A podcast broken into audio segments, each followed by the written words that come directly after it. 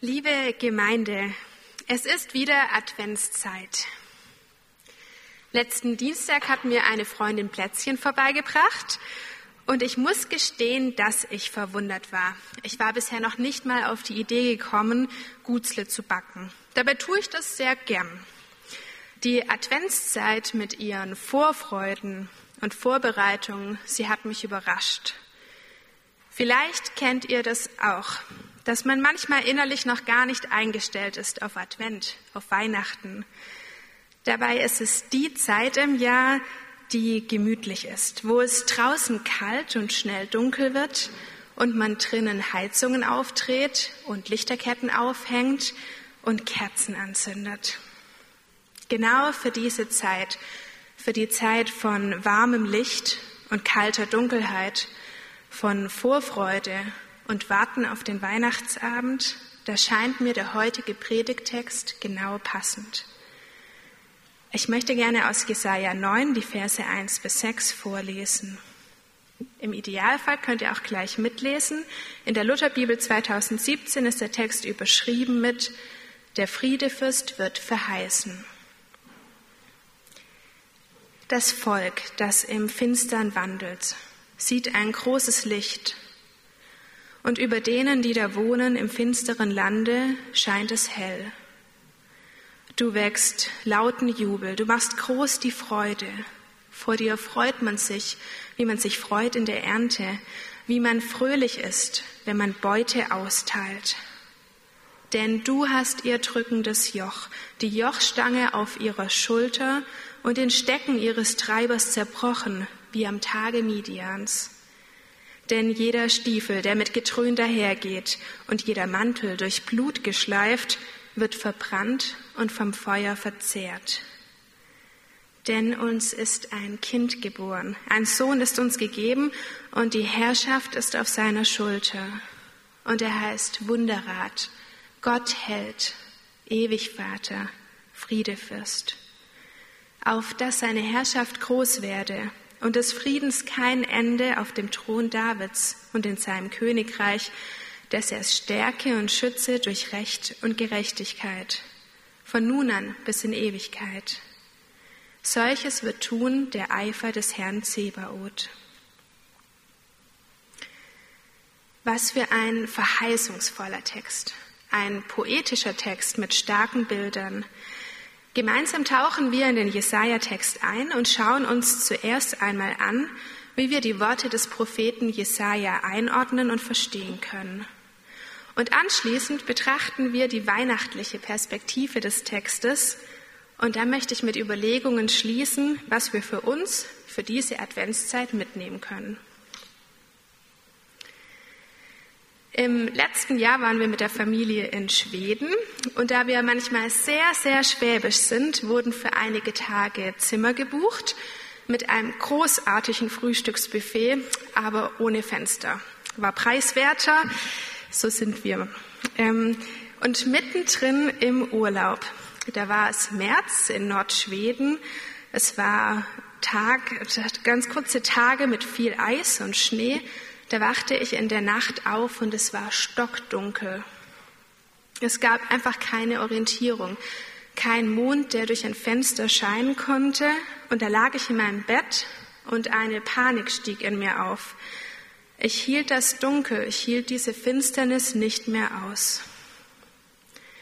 Ich schaute auf die Uhr, um zu sehen, wie lang diese Nacht noch gehen würde. Und während in mir Beklommenheit und eine Angst wuchsen, die ich gar nicht von mir kannte, da merkte ich, ich muss hier raus. Und vor einem großen, bodentiefen Fenster im Hotelflur saß ich dann und ich spürte die Ruhe zurückkommen. Der Blick in die Stadt mit all den Lichtern und in den Sternenhimmel, der tat mir unglaublich gut. Diese Erfahrung schenkt mir heute mit dem Blick auf einen solchen Text einen ganz emotionalen Zugang, wenn es heißt, das Volk, das im Finstern wandelt, sieht ein Licht. Ein Licht im Dunkeln. Das schenkt Hoffnung in höchster Bedrängnis. Und ja, da verstehe ich unglaublich gut, wenn es in den Bibelkommentaren zu unserer Textpassage heißt, hier handelt es sich um ein Danklied.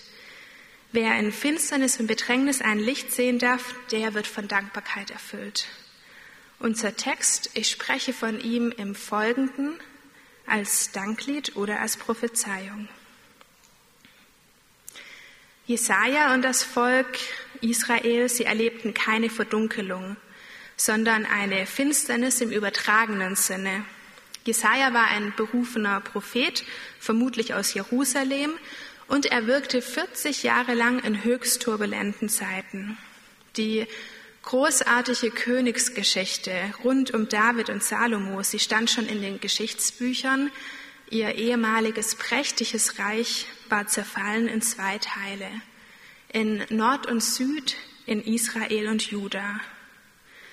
Zunächst wurde Israel im Norden von den Assyrern, die als Weltmacht galten, eingenommen und die Bevölkerung nach Mesopotamien verschleppt.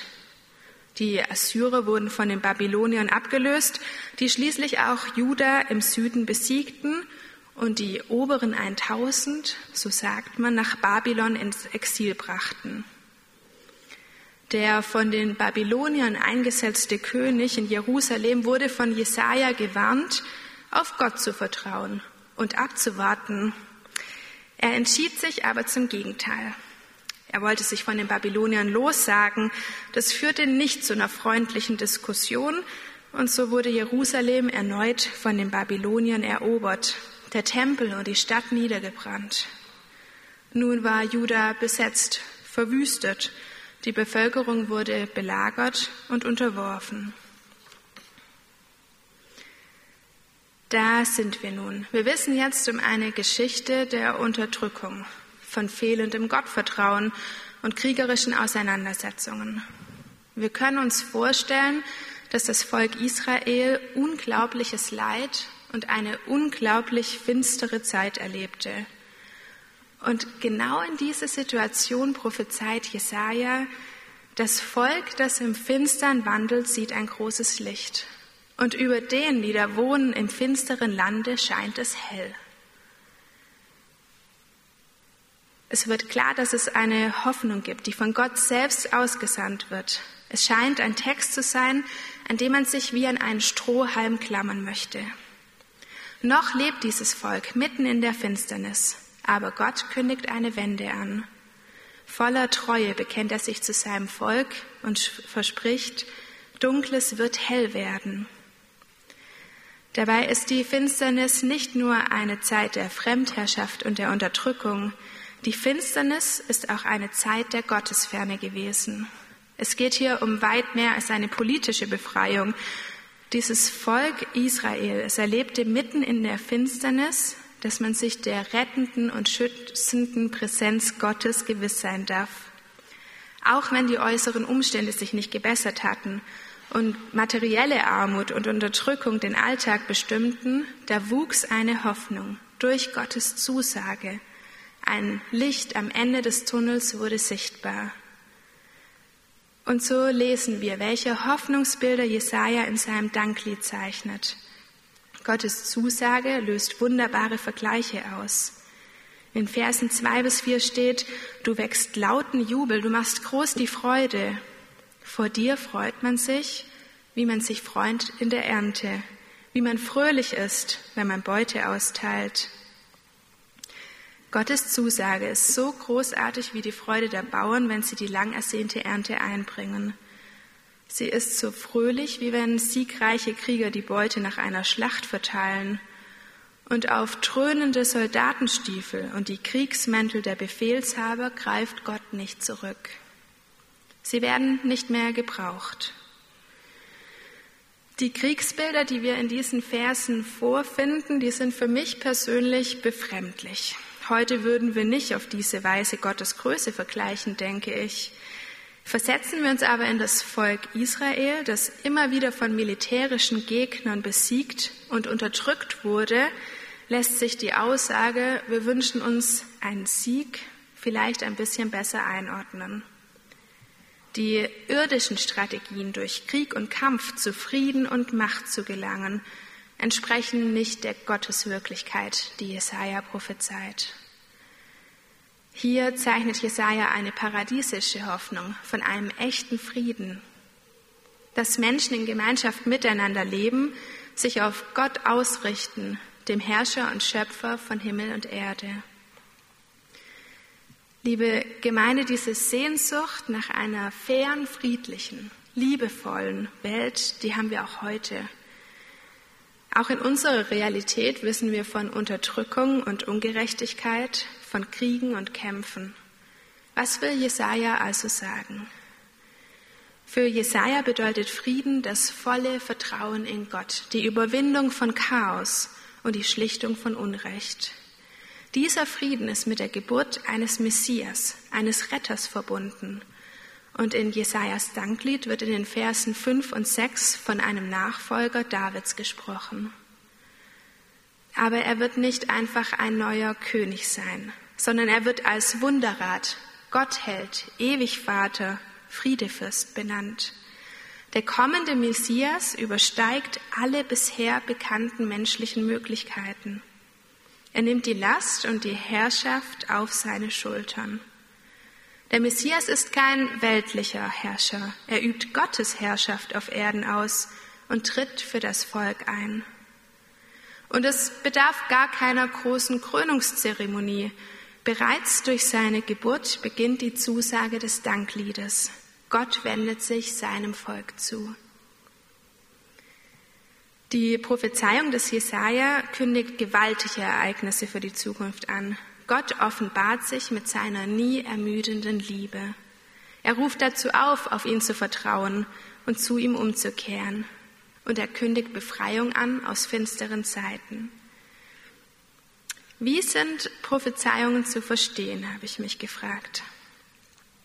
Ich könnte mir vorstellen, dass sich das unterdrückte Volk rund um Jesaja bei dieser Prophezeiung gewünscht hätte, er würde gleich noch Tag und Stunde nennen, an dem dies alles wahr sein könnte. Es gibt prophetische Worte im Alten Testament, die sich auf ganz konkrete Situationen beziehen und dem Volk zugesprochen werden.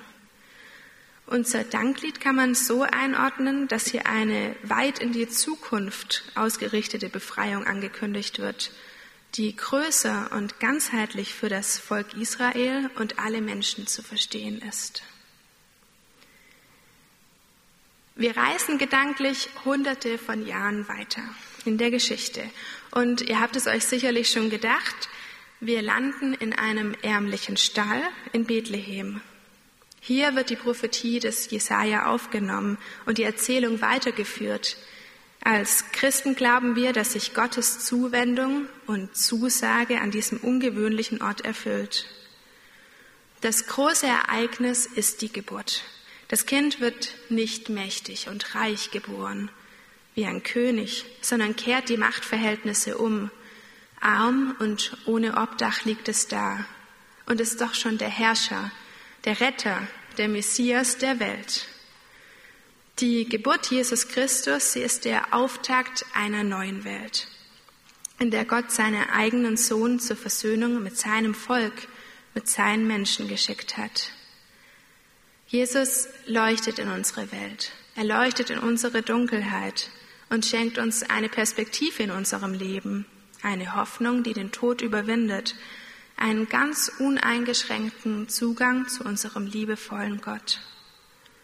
Jesus befreit uns Menschen durch seinen Tod am Kreuz vermutlich anders, als dass die Menschen sich rund um Jesaja vorgestellt hatten. Jesu Leben und Wirken, wir können es in der Prophezeiung des Jesaja wahrnehmen. Er ist der Wunderrat, Gottheld, Ewigvater und Friedefürst. Ich erinnere mich an eine Filmszene, in der der Vater seine Tochter versucht zu trösten. Das Kind ist verzweifelt und traurig und weiß nicht weiter. Da öffnet der Vater den Vorhang und er sagt, jetzt kommt das Licht in die Häuser und das Licht kommt in die Herzen. So tröstend und hoffnungsvoll stelle ich mir auch Gottes Licht in unserem Leben vor. Es leuchtet in unsere Herzen und kann uns Gewissheit schenken, dass Gott da ist dass Jesus die Last der Welt von uns genommen hat. Und wenn ich in Jesajas Danklied lese, dann steigen auch in mir Freude und Dank auf. Wie sehen denn unsere Hoffnungsbilder und unsere Vergleiche über Gottes Zusage aus? Vermutlich sind es nicht die erfolgreiche Ernte oder der Sieg im Kampf.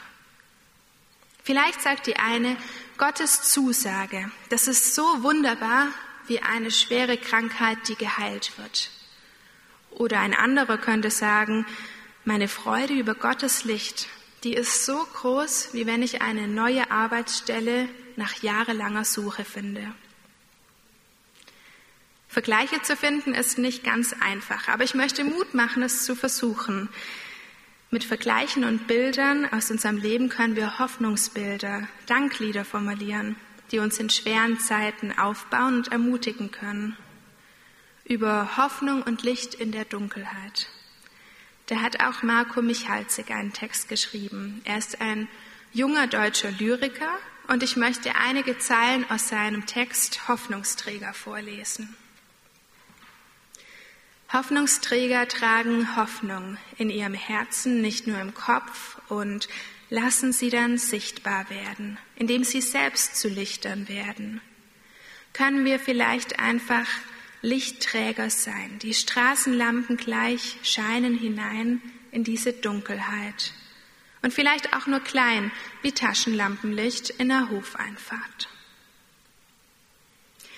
Wer von einem Licht in der Dunkelheit weiß, wer von Freude und Dank erfüllt ist, der kann das oft nicht für sich behalten. Gutes wollen wir teilen und weitertragen. So können wir es auch mit dem Danklied Jesajas machen. Erzählen wir doch im Advent, im Warten auf den Weihnachtsabend von dem Retter der Welt weiter.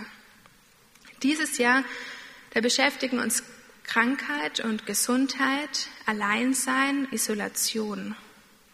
Was gibt es Besseres, als in solchen Zeiten eine gute Botschaft weiterzutragen? Und Marco Michalzig formuliert es auch, es kommt nicht auf die Größe unseres Lichts an, das wir weitertragen. Vielleicht ist es eine kleine Geste, ein Lächeln, eine Karte mit lieben Worten, mit der wir für andere leuchten können. Und nun im Advent, wo man sich auf den Weihnachtsabend vorbereitet und vielleicht enttäuscht ist, dass es dieses Jahr das Weihnachtsfest nicht so einfach planbar ist und vermutlich mit Einschränkungen verbunden sein wird, da können wir doch gewiss sein, wir dürfen uns freuen, denn uns ist ein Kind geboren. Ein Sohn ist uns gegeben und die Herrschaft ist auf seiner Schulter. Und er heißt Wunderrat, Gott hält, ewig Vater, Friedefürst. Das ist gültig. Jedes Jahr, egal wie die äußeren Umstände auch sein werden. Amen.